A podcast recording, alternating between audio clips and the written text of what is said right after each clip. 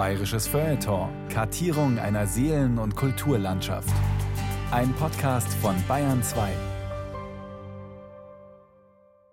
An diesem Wochenende hätte es wieder einmal geheißen, O zapft is. Doch leider fällt das Oktoberfest heuer aus. Übrigens nicht zum ersten Mal.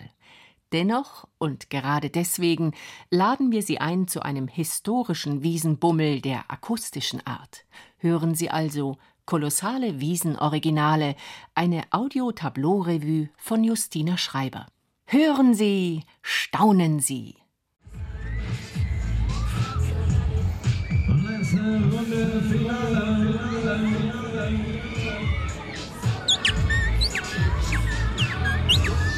Also, liebe Leute, der Vogelpfeifer, nehmt euch eins mit, habt euch ein Geschenk. Den Opa, Oma, wenn er 90 oder 100 hat, der freut sich einfach noch mit einem Vogelpfeifer. Okay? Also, Leute, geht's her und kauft Bitte, Opa, krieg ich eine Zuckerwatte? Nix da, jetzt noch nicht. Nur ohne Fleiß kein Preis, verstehst? Erst einmal ein bisschen was fürs Hirn. Aber wir sind doch auf der Wiesen. Ja, sperrst jetzt einmal deine Augen und Ohren auf und dann kannst du sogar da was lernen. Nicht bloß fürs Leben. Auch für die Schule.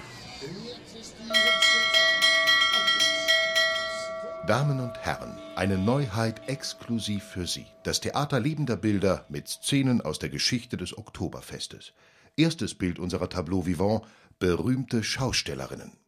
Hier links sehen Sie Wilhelmine Reichert, die erste deutsche Dame überhaupt, die mit einem Fesselballon fuhr. Vier Kinder hat die mutige Luftschifferin zu Hause und wagt sich von der Festwiese aus in eine Höhe von mehreren tausend Metern. Wir brauchen das Geld für die geplante chemische Fabrik meines Mannes in Döhlen bei Dresden.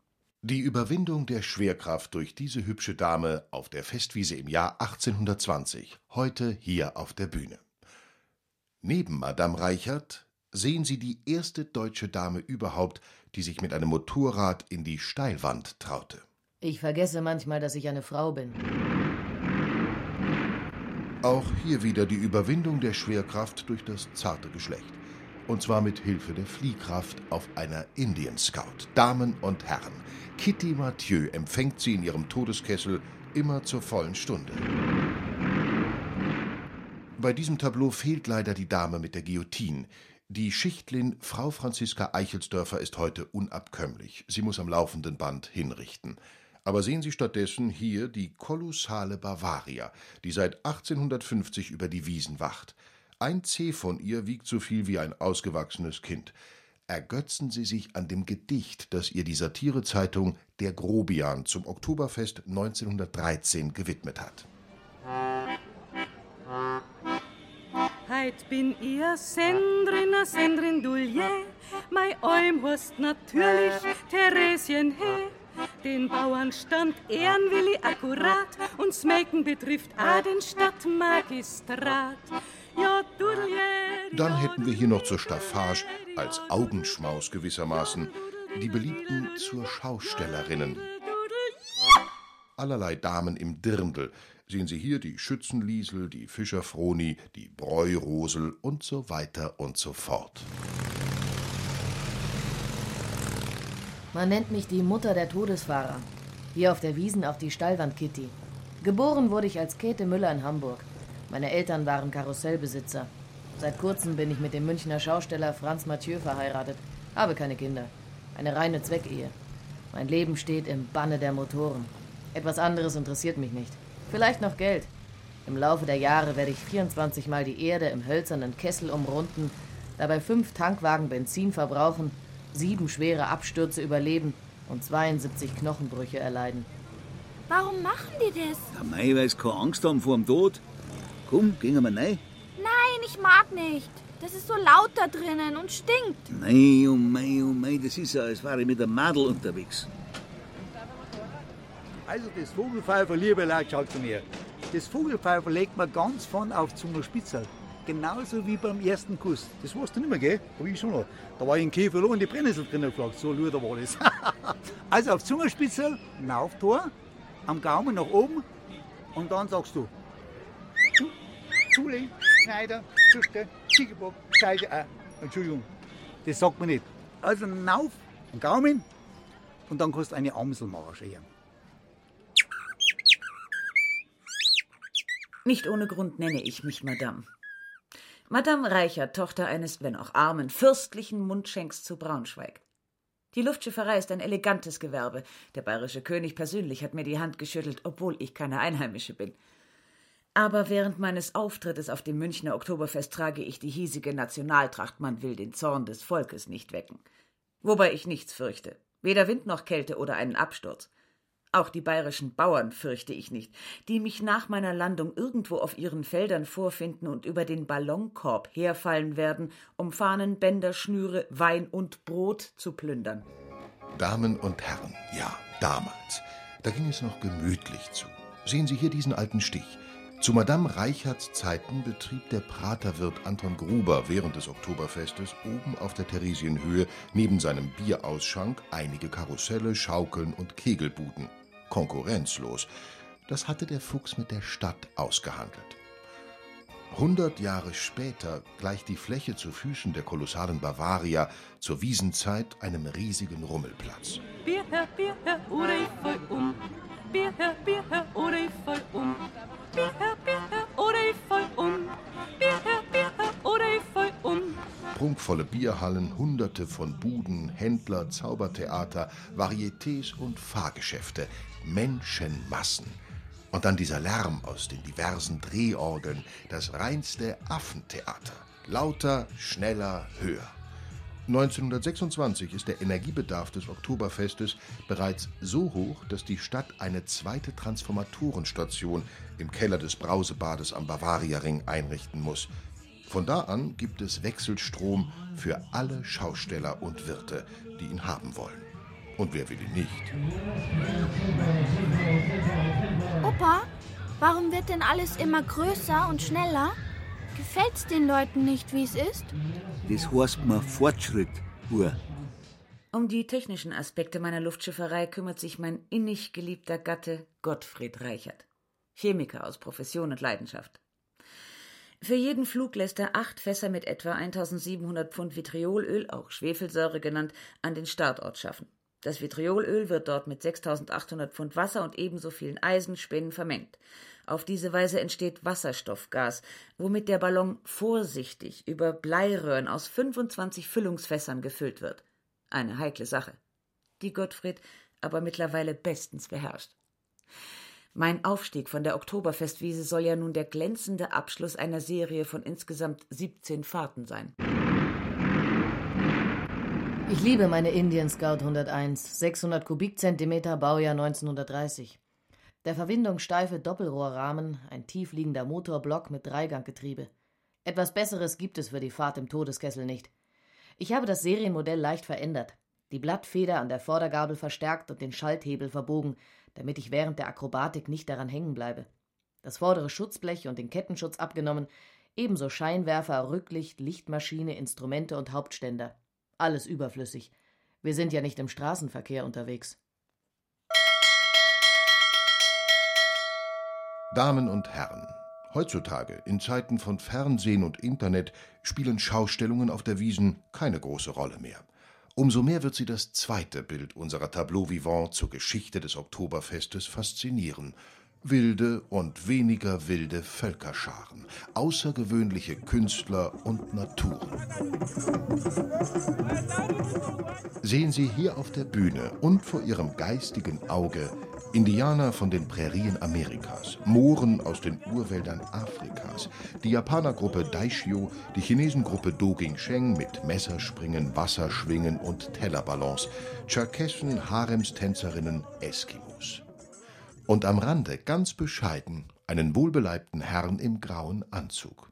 Das ist der Mann, der über 30 Jahre hinweg viele Völkertruppen, Illusionen, Abnormitäten, Sehenswürdigkeiten und Volksbelustigungen nach München gebracht hat.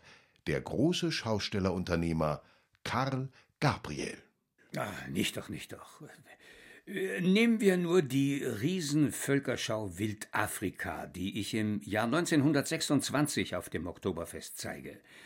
Etwa 100 Eingeborene, Abyssinia, Somali, Kabülen, Männer, Frauen, Kinder, alles, was das Herz bewegt.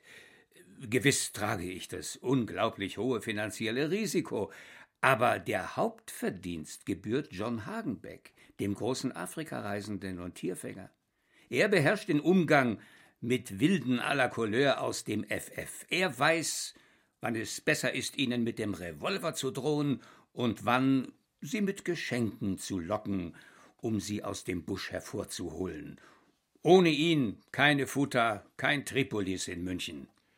Wer sich mit völkerkundlichen Problemen oder anderen Fragen der Medizin und Biologie beschäftigte, Laie oder Forscher, in Karl Gabriels Schaustellungen fand er Antworten. Zum Beispiel auf die Frage, wie lange ein Mensch ohne Essen leben kann. Staunen auch Sie über den Hungerkünstler Riccardo Sacco, der zwei Wochen lang nur Wasser zu sich nimmt. Äh, Sie sehen ihn nicht? Der dünne Hering dort neben der Nubia-Karawane. Um korrekt zu sein, ich trinke Teinacher Sprudel. Gehen Sie nicht vorbei an unserer hochinteressanten Zusammenstellung. Hier sehen Sie die allerletzten Vertreter längst ausgestorbener Menschenrassen und Charaktere. Warum haben nur die Frauen solche Holzscheiben in den Lippen? Ja, das ist halt denen ihre Verzierung, nicht? Ihr Schmuck, so wie deine Mama Ohrring tragt. Aber tut das nicht weh? Freilich tut das weh, aber wer schön sein möchte, der muss halt leiden. Das ist in alle Kulturen das Gleiche, wie man da sieht. Die Lerchen sind ganz hoch drum auf 1500 Meter. Da ist kein tiefer Ton drin. Und du da unten, da komm mal rauf, da schon her. Ich sag das einmal, du kriegst das von mir uns schenkt, weil du machst da beim Mund auf, du musst der Pfeifel nicht da. Also, jetzt gebe ich dir Pfeifel und bloß eine. Jawohl, wunderbar machst du so, wunderbar. Wir gaben uns quasi die Klinke in die Hand. Die wilden Völkerscharen und wir Todesfahrer. 1930 brachte der Gabriel Wer sonst? zum ersten Mal eine sogenannte amerikanische Steilwand-Todesfahrt auf die Wiesen. Ich war damals 20, fuhr schon in einem Kessel für den Karussellkönig Hugo Hase auf dem Hamburger Dom. Ein Jahr später, 1931, gastierten auf dem Oktoberfest zwar noch die Kanaken der Südsee, aber danach war erstmal Schluss mit Reiterkämpfen, Hula-Reifen und Fladenbrotbacken. Die Leute wollten Motoren und schnelle Maschinen sehen, keine Hottentotten mehr, sondern Helden wie mich. Hungerkünstler sind Antihelden per se. Unser Geschäft lief nur bis etwa 1920 einigermaßen gut. Dann war es eigentlich vorbei. Die Menschen hatten genug von allem, was an Elend, Not und Verzicht erinnert. Sie suchten Ablenkung vom irdischen Jammertal, nicht dessen vertiefende Darstellung durch meine magere Person. Um wie viel besser als unsere stille, vergeistigte Kunst eigneten sich dafür, neben albernen Topogans und Eiervesuven, neben Schießbuden, Achterbahnen, Irrgärten und Scootern ach so wilde Völkerscharen. Südseeträume, Afrikafantasien, nackte Brüste und Lendenschurze, Erotik, Exotik pur, solche Sensationen habe ich wahrlich nicht zu bieten. Zur Ehrenrettung der Oktoberfestbesucher muss jedoch gesagt sein, Gabriels bunte Völkerscharen erregten durchaus immer wieder auch Kritik. Damen und Herren, hören Sie selbst. Ich habe hier einen Brief aus dem Jahr 1926 an den Münchner Stadtrat. Da empört sich ein Herr über, Zitat, die armen Nigger in Hamburg oder Berlin geboren, sich krankhaft wilde Sprünge abquälend, die höchstens ihre Großeltern noch echt gekonnt. Ja, so war der Gabriel. Der ist vor nichts zurückgeschreckt. Der Name Gabriel sagt alles. Karl Gabriel, Arrangeur für Volksfeste, Vergnügungsparks und so weiter, ausgebildeter Kunstschlosser, Feinmechaniker und Wachsbildner. In seiner Jugend trat er als Gedächtniswunder, Zauberkünstler und Athlet auf. Sehen Sie selbst, was aus dem Kind armer schlesischer Schausteller geworden ist. Ein reicher, angesehener Bürger der Stadt München. Besuchen Sie ihn in seinem Hippodrom, gleich beim Haupteingang. Ein erstklassiges Etablissement. Feenhafte elektrische Beleuchtung, 500 Glühlampen, zwölf Bogenlampen, lammfromme Pferde. Ein fester Holzbau, vor jedem Witterungseinfluss geschützt und bei kaltem Wetter geheizt. Lassen Sie es gut sein mit Ihren Reklamesprüchen von Anno dazumal. Ich will kurz selbst einen kleinen Abriss meiner Tätigkeit im Bereich der anthropologischen Ethnologie liefern. Auf dem Karawanenplatz, wie man die Fläche zu Füßen der kolossalen Bavaria seit meiner ersten Völkerschau im Jahr 1901 nannte, zeigte ich seitdem auf 6000 Quadratmetern Aschantis, dann Tunesen, Afrikaner, Beduinen, Eisbären und so weiter. 1910 ließ ich für die große Schau Samoa in München extra ein Becken ausheben, um der Münchner Bevölkerung die traditionellen Wasserspiele der Inselbewohner vor Augen zu führen. Alles, wie ich betonen muss, sehr kostspielige Unternehmungen. Aber ich bin der Meinung, die arbeitende Bevölkerung hat ein Recht auf Zerstreuung sowie auf Weiterbildung. In diesem Sinne fühle ich mich als Diener des Volkes. Eigentlich wäre ich, Riccardo Sacco, eine der Schaustellungen Karl Gabriels auf der Oktoberfestwiese im Jahre 1904 gewesen, neben dem kleinsten und zierlichsten Ehepaar der Welt und dem tunesischen Dorf. Aber das bierselige Volk erregte sich bereits am ersten Tag derart über den auf der Wiesen so ungewohnten Anblick eines fastenden Mannes im Hungerturm, dass ich zu meiner eigenen Sicherheit ins Café Wittelsbach transferiert und dort eingemauert wurde. Fast hätten sie mich gelüncht. Die wilden Völkerscharen, ja, eine von Neugier und Sensationslust getriebene Masse kann grausame Kräfte entwickeln. Eine Runde mit mir in der Steilwand und der Mann wäre kuriert. Der wiederholte Verzicht auf Speisen hat mich gewiss gegen jedes rohe Auftreten besonders empfindlich gemacht. Ein Prosit, ein Prosit, der gemütlich kann ist gut, dass du eine Pfeife kaufst. Weißt du warum? Du hast in deinem Leben noch nie Zähne putzt. Du musst eine Pfeife kaufen, da haust du einen Schweinsbraten links und rechts raus, baust keine Zahnpasta nicht, verstehst du? Das ist doch wunderbar, wenn Vogelpfeife in der Früh pfeifst rein. Also, lieber Leute, ja, kauft Pfeife, super, und ihr bleibt gesund und munter. Natürlich kann man der Meinung sein, das Unangenehmste an Volksfesten sei das Volk selbst. Aber ich als professionelle Luftschifferin sage Ihnen, das Schlimmste sind die Organisation und behördliche Belange. Was haben mein Mann und ich für Ärger ertragen müssen, damit ich am 1. Oktober 1820 von der Theresienwiese aus in die Luft steigen kann? Bis die garantierten 3000 Gulden zusammen waren. Das war die reinste Zitterpartie. Um wie viel besser wird es Frau Elvira Wilson mit ihrem von Karl Gabriel Wem sonst? Von Karl Gabriel produzierten zweimaligen Ballonaufstiege im Jahre 1926 ergehen. Die Dame zeigt ihre Kunst und kassiert. Den aufwendigen Rest erledigt das Büro von Herrn Gabriel. Wer sonst? Damen und Herren, das dritte Bild unserer Tableau Vivant zeigt Ihnen zwei große Männer, die heutzutage vergessen wären, wenn man ihrer nicht zu jedem Wiesenjubiläum gedenken würde. Zum einen hier der einst so beliebte Münchner Volksmann, der Lohnkutschen-Geschäftsinhaber Franz Xaver Kränkel, damals berühmt für seinen biederen Charakter und originellen Humor. Wer Co, der Co. Und dort der Karussellkönig Hugo Hase. Ingenieur Hase, bitte. Bau und Betrieb größter Schaustellungen, Einrichtung und Übernahme erstklassiger Vergnügungsparks und Volksfeste. Opa, ich möchte bitte eine halbe Meter Bratwurst haben. Na, na, na, na, na, jetzt wo's lustig wird. Der Kränke. der Kränke, der hat's die Großkopferten zart.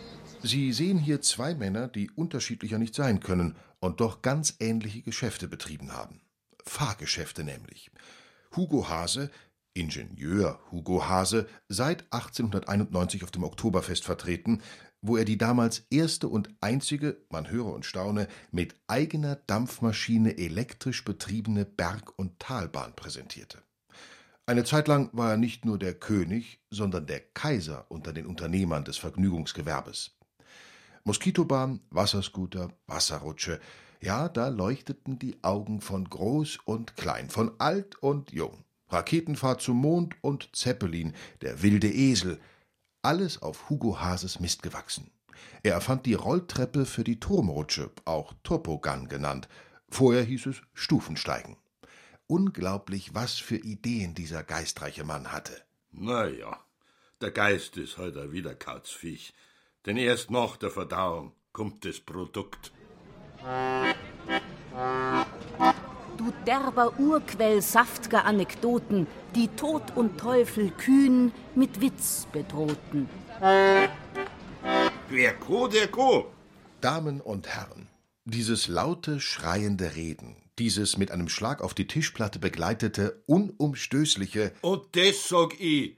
Dieses Schwanken mit dem Glase, dieses Eindrücken des Hutes auf das rechte Ohr, dieses Hände in den Ledersack stecken und Umrühren in den Kronentalern oder schmutzigen Sechsern, das ist Franz Xaver Kränkel, wie er leibt und lebt. Ein gebürtiger Landshuter, Sohn eines biederen Uhrmachers, stieg er zum ersten Rosshändler Münchens auf. Wer Co, der Co. Und nicht nur das. Da er die besten englischen und ungarischen Pferde besaß, war er der erfolgreichste Teilnehmer der Oktoberfestrennen. Zwischen 1822 und 1840 gewann er jedes Jahr den ersten Preis. Er ist das erste und einzige echt bayerische Original, das wir Ihnen heute präsentieren können. Seine Sprüche, seine Kränkliaden belebten damals jeden lustigen Männerzirkel. Kimmt ein Renbur zu mir, der krank gewesen ist, und sagt, Herr Kränkel, jetzt bin ich wieder gesund. Sag ich, was hat er denn nachher gefehlt, hä? Faulkrankheit, gell? Sagt der Rennbur, Doktor haben gesagt, ich hätt's Nervenfieber oder das Schleimfieber oder ein Typhus, wie es es heißen. Sag ich, ja, schau das Trepfi an. Kriegt er jetzt schon so eine noble Krankheit?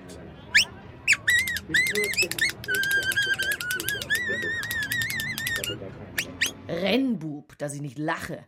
Wir Stallbahnfahrer fahren natürlich selbst. Das Risiko kann man ja niemandem zumuten. Wer möchte schon bei einem Absturz im Kessel eine 168 Kilogramm schwere Maschine ins Kreuz kriegen?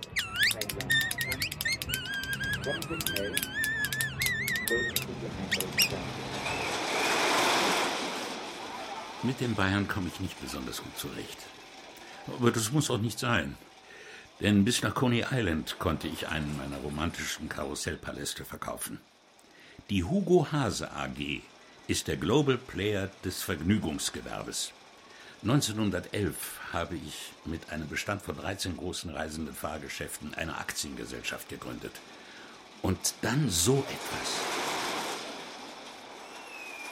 Gegen den Münchner Schausteller Max Stebeck dem ich das aus Amerika kommende Patent für die erste Figurachtbahn in Deutschland abgekauft hatte, musste ich im Frühling 1912 wochenlang prozessieren, bis er endlich seine Ansprüche aufgab und ich die Zusicherung der Stadt München bekam, das Oktoberfest konkurrenzlos mit einer Achtbahn in drei aufeinanderfolgenden Jahren beziehen zu können. Gottlob setzt sich der Stärkere auch auf der Oktoberfestwiese durch.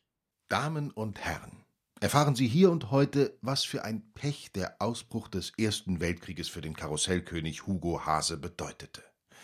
Drei aufeinanderfolgende Jahre konkurrenzlos wollte er auf der Wiese sein. Ja, ja. 1912 stand er in der Tat als einziger Achterbahnbetreiber hier, 1913 ebenfalls. Aber dann war es erst einmal vorbei mit dem kleinen Nervenkitzel für ein paar Pfennige. Dann kam der große Nervenkitzel in den Schützengräben bei Verdun und anderswo.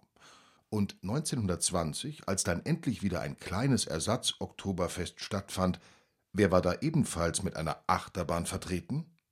Der Stebeck-Maxel. Zum großen Ärger von Hugo Hase, der auf die Vereinbarung von 1912 pochte. Aber sowohl der Stebeck als auch der Münchner Magistrat waren der Meinung, tempora mutantur et nos in illis. Besonders wenn ein Krieg dazwischen kommt und es sich um einen preußischen Konkurrenten handelt. Siehst du das, Bur, da kannst du noch was lernen. Warum hat der Karussellkönig lauter Orden an der Jacke? War der auch Soldat? Psst, sei Staat. Jetzt redet er wieder selber. Ich verstehe die Kirchenmänner und Anti-Alkoholikervereine nicht, die Vergnügungsparks und Volksfeste abschaffen wollen. Die meisten Menschen machen sich keine Vorstellung von der wirtschaftlichen Bedeutung solcher Veranstaltungen. Die Einnahmen von uns Schaustellern fließen in unzählige Kanäle, auch städtische, und kommen nicht zum wenigsten gerade auch den Erwerbslosen zugute. Diese helfen zum Beispiel beim Auf- und Abbau mit.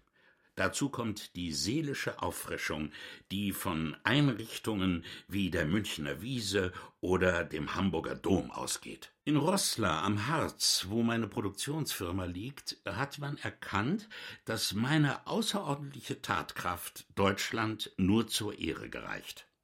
1927 wurde ich zum Ehrenbürger der Stadt ernannt. Auch in meinem Heimatort Winsen an der Luhe gelte ich als einer der tüchtigsten Männer, die das Licht der Welt erblickt haben.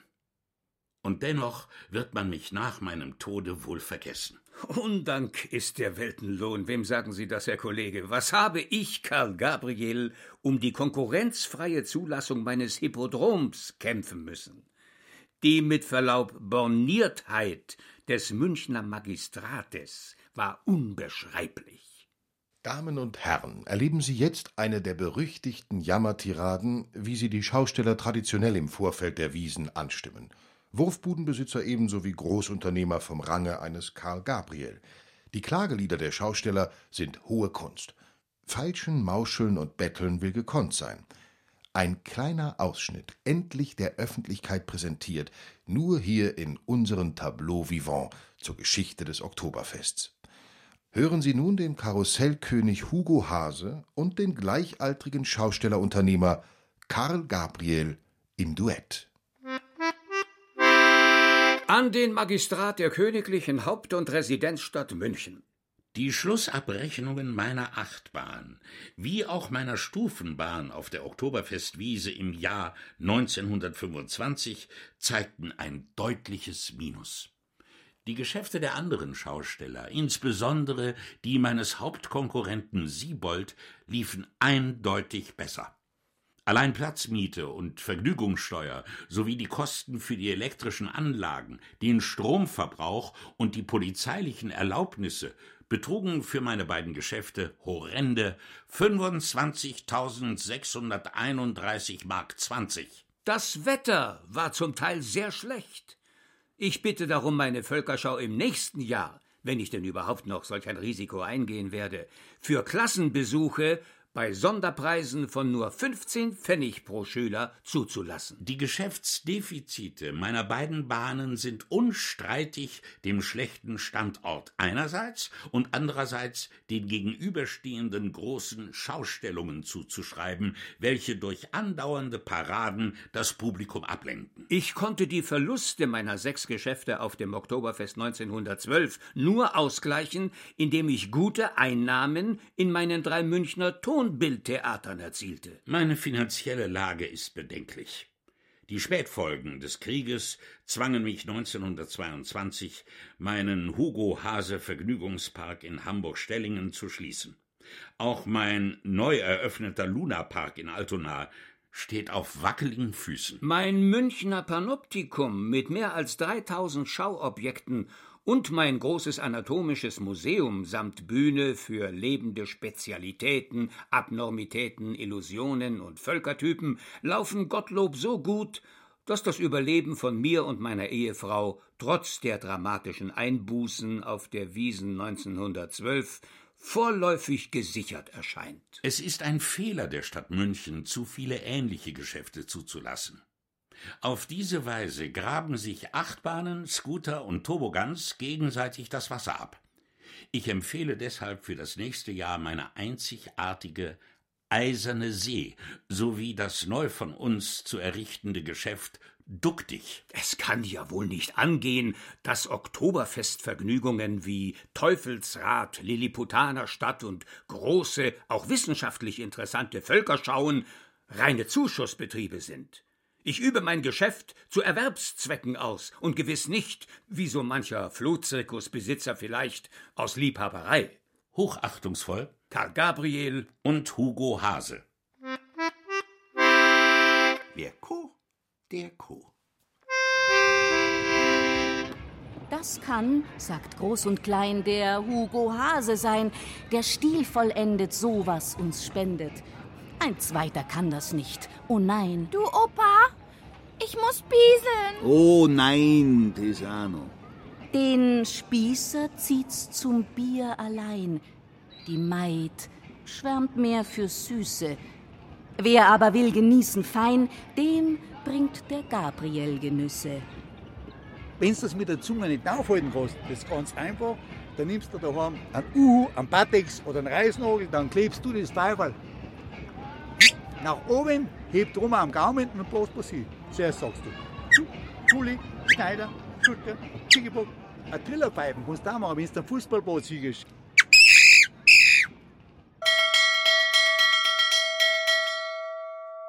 Damen und Herren, wir kommen nun zum vierten Bild unserer Tableau Vivant, unsere Arche Noah.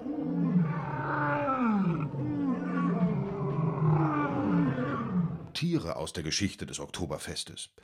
Sehen Sie nun Malfert Heiners Wunderschimpansen und die lustig interessierten Menschenaffen 1936 hier auf der Wiesen. Dann Sultan, ein Riese der Tierwelt, zwei Meter hoch und 40 Zentner schwer. 1926 vorgestellt vom Schwiegersohn des Schaustellers Hugo Götsch. Er ist stolz darauf, der größte Ochse zu sein. Außerdem haben wir hier noch den Hundehetzer Gabler, dessen grausame Tierschau im Jahr 1865 Anstoß erregte, was ihn nicht daran hinderte, auf den nachfolgenden Oktoberfesten wieder zu erscheinen.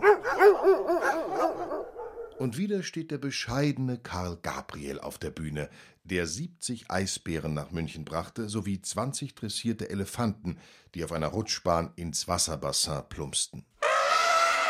Des Weiteren drängen sich hier in den Käfigen Dromedare, Esel, Pferde, Bären, Wölfe, Raubvögel, Papageien und Seelöwen.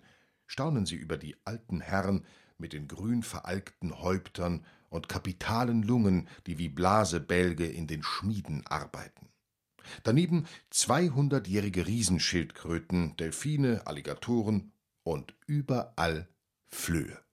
Hundeflöhe, Affenflöhe, Menschenflöhe. Ich übertreibe nicht, wenn ich sage, es gibt wohl keine Tierrasse, die nicht schon einmal auf dem Oktoberfest gewesen wäre. Der arme Bär, der schaut so hungrig aus.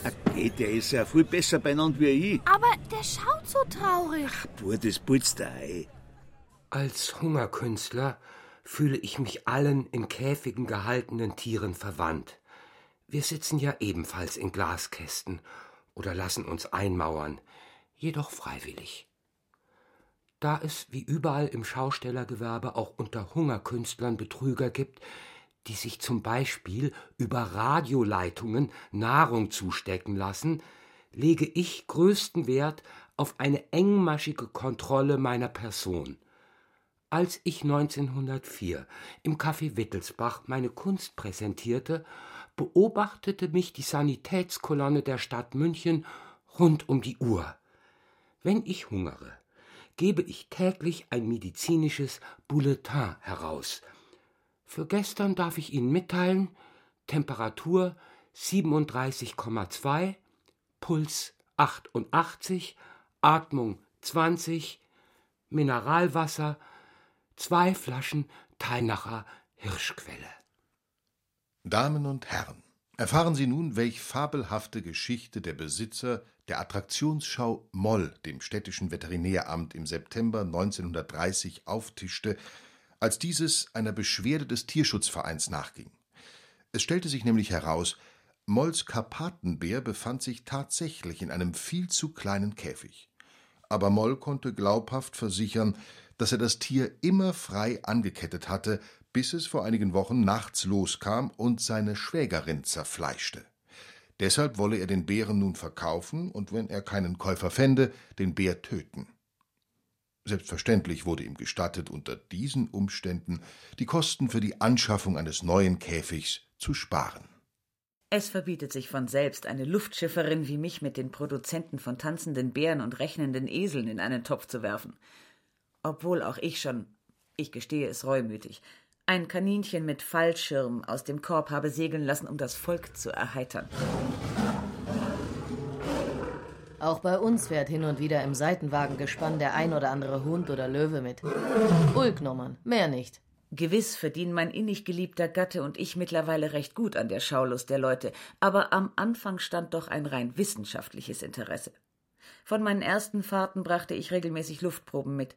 Im regen Austausch mit Professor Friedrich Wilhelm Jungius in Berlin, dem ersten deutschen Ballonfahrer, experimentierte ich mit Instrumenten wie Barometer und Thermometer im unteren Bereich der Atmosphäre. Wo, frage ich mich, besteht das wissenschaftliche Interesse an halb verhungerten Schlangen und frierenden Äffchen? Da München seit dem Jahr 1911 einen schönen Tierpark hat, sind diese Schundtierschauen auf der Oktoberwiese mittlerweile eigentlich gänzlich überflüssig. In meiner Funktion als Vorsitzender der Arbeitsgemeinschaft des Münchner Schaustellergewerbes möchte ich nur eins sagen. Wir können uns nicht denken, dass ein vernünftiger Mensch sein Tier, das er zu seinem Broterwerb ausnutzt, schlecht behandelt oder gar unnütz peinigt. Denn er verliert ja mit dem Tier seinen Lebensunterhalt, sein Gewerbe, seinen Beruf. Ist allweil schlecht, wenn man's nicht mit de Pferdl ko. Nur wer ko, der ko. Machst du Pferdl, machst du Hengst? Die Studen laufen die hinterher, verstehst du, macht Hengst den ersten Preis. Alles mit so einem kleinen Vogelpfeifer, das ist doch wirklich was, nicht so, so ein schönes Pfeifer. Was wären die Somali ohne ihre Viehherden? Eine Karawane ohne Kamele? Die Völkerschauen ohne Reiterspiele?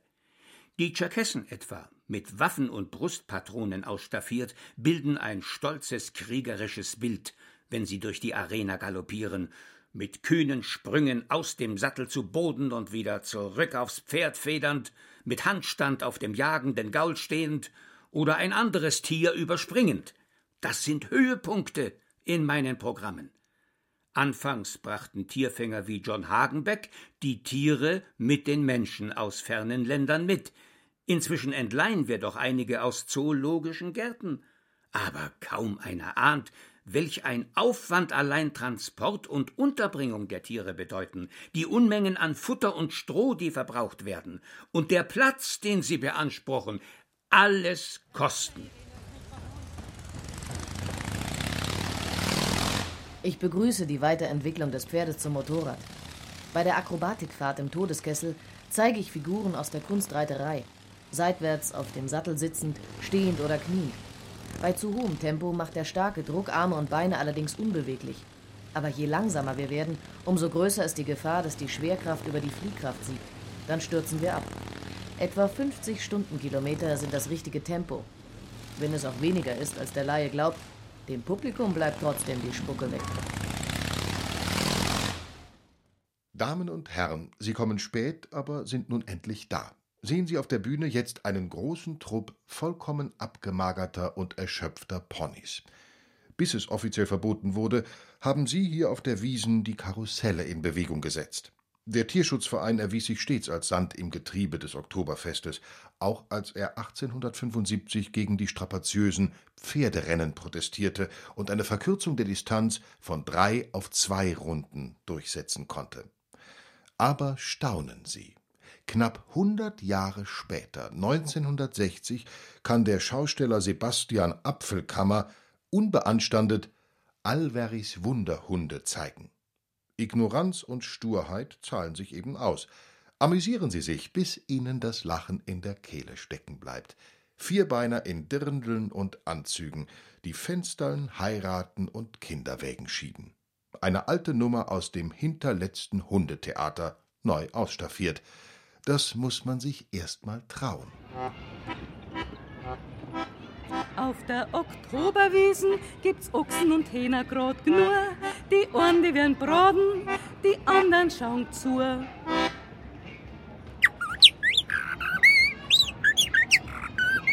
Wisst ihr eigentlich, was das für ein Vogel ist? Das ist doch die Amsel. Um fünf in der Früh pünktlich fängt die Amsel an. Eine Meise. Ein Geier. Ein Bussard. Ein Bauernvogel, der Landwirt. Kennst du einen Bauernvogel? Kennst du nicht? Vielleicht hast du ihn heute Mittag gegessen, musst dir vorstellen, ein Knädel, ein Blaukraut und da flagt er drinnen.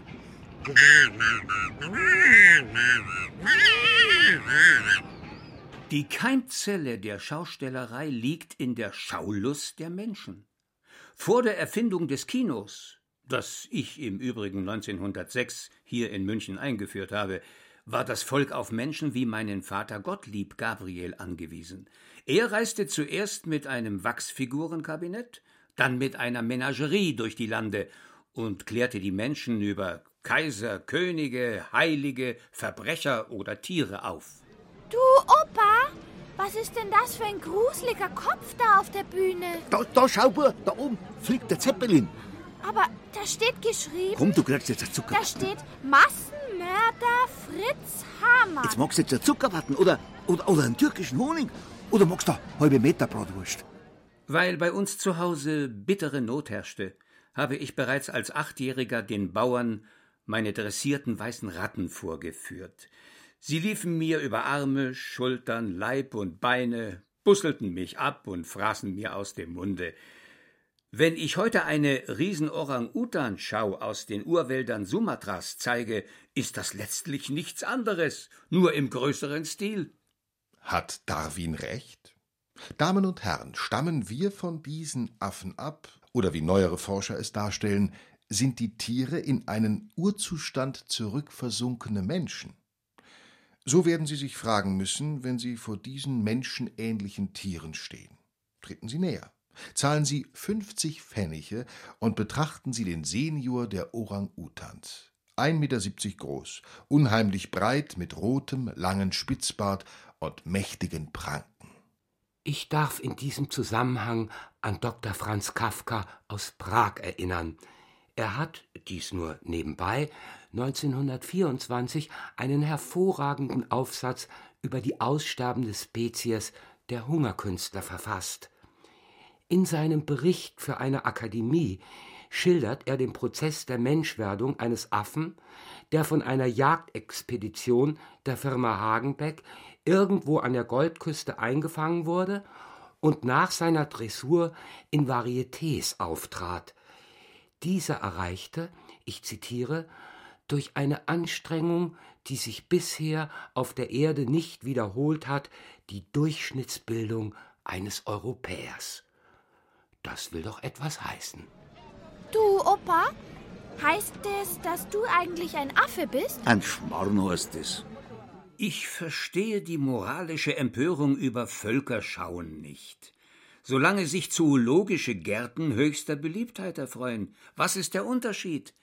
Nehmen Sie den großen Karl Hagenbeck, den Erfinder des modernen Zoos. Mitglied von Rudolf Virchows Gesellschaft für Anthropologie, Ethnologie und Urgeschichte. Zu seinen Geschäftspartnern zählen Zoodirektoren, Zirkusartisten, Schaustellerunternehmer wie ich, aber auch Alfred Brehm, der Verfasser des berühmten Tierlebens. Ein Tierhändler, der der Wissenschaft und dem Showbusiness dient.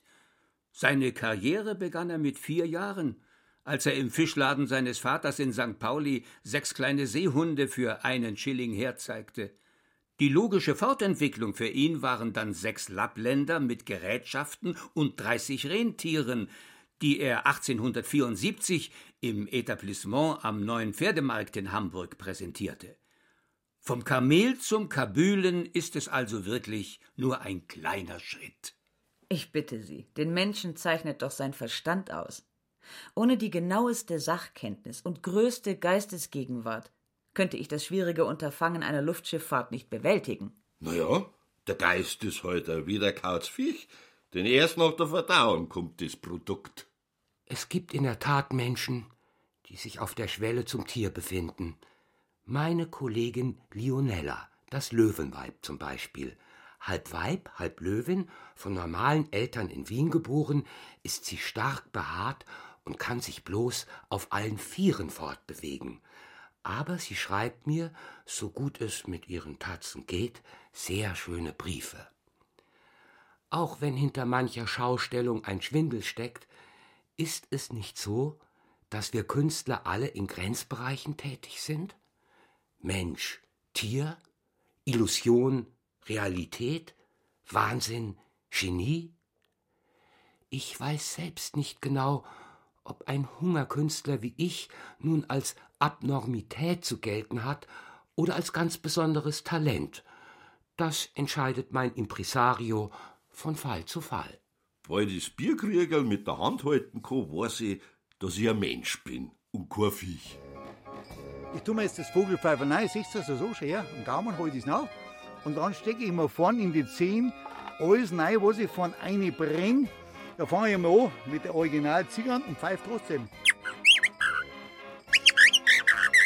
Siehst du das? Die Pfeifen, kein Problem. Jetzt habe ich zwei drin. Ja, jetzt tue ich drei rein. Da, die dritte.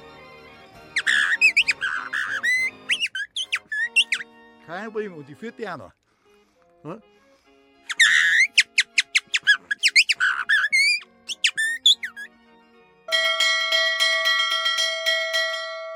Damen und Herren, das fünfte Bild unserer Tableau vivant zur Geschichte des Oktoberfestes heißt Wunder der Menschheit.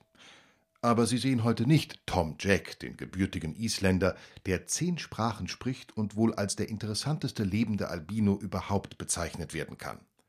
Er bleibt hinter diesem Vorhang verborgen, obwohl der berühmte Entfesselungskünstler so staunenerregend ist, dass er sogar vor Münchner Kriminalbeamten bereits eine Sondervorstellung gegeben hat. Wer ko, der ko.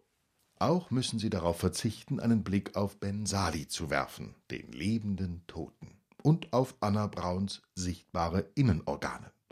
Der Direktor hat aus Gründen der Menschenwürde dieses letzte lebende Bild leider verboten. Stattdessen drehen Sie sich jetzt bitte ein, zwei, dreimal im Kreis herum, bis Ihnen schwindelig wird. Und gehen Sie dann selbst hinein in den größten Rummel der Welt.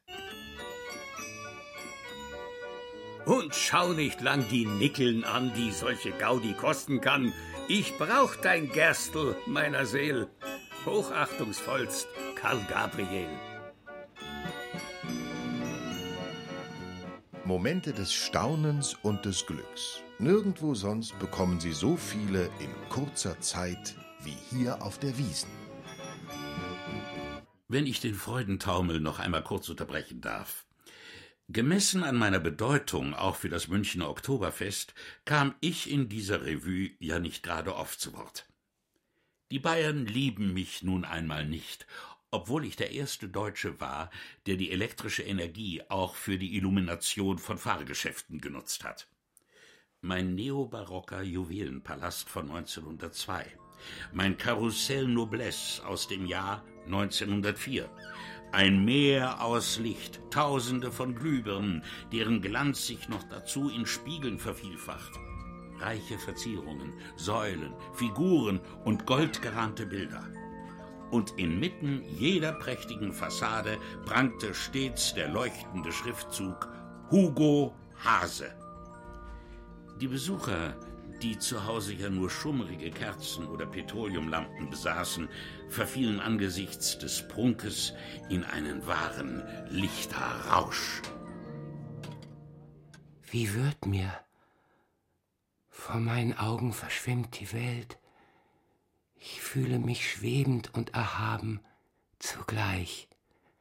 Zu hungern versetzt mich in einen dem Alkoholrausch nicht unähnlichen Zustand. Alles dreht sich. Wir Steilwandfahrer werden selten bewusstlos. Alles eine Frage von Kraft und Konzentration. Aber das ständige Kreisen im Kessel und der Benzingestank versetzen uns in eine Art Trance. Es gibt Schlimmeres. Aber nun bitte, die Leinen endlich los. Der Anblick, der sich mir als Luftschifferin gleich bieten wird, ist erhebend. Die tiefe Stille in der Nähe, das eintönige Gemurmel von der Erde herauf, das sanfte Dahinschweben und der Blick über ein von der lebhaftesten Fantasie nicht zu entwerfendes Bild erzeugen ein süßes, schwärmerisches Gefühl, welches man nicht zu unterdrücken vermag. Nach dieser letzten, hoffentlich glücklichen Fahrt werde ich mich ganz dem häuslichen Leben an der Seite meines geliebten Gatten widmen. Adieu! Bierherr, Bierherr, oder ich fall um. Bierherr, Bierherr, oder ich fall um. Wann ich nicht gleich Bier bekomm, schmeiß ich alle Buden um drum. Bierherr, Bierherr, oder ich fall um. Du, Opa, ich möchte heim. Mir tut der Kopf weh. Mei, oh mei, oh mei, was haben wir bei den Burm alles falsch gemacht? Mit der Erziehung derer neumodischen.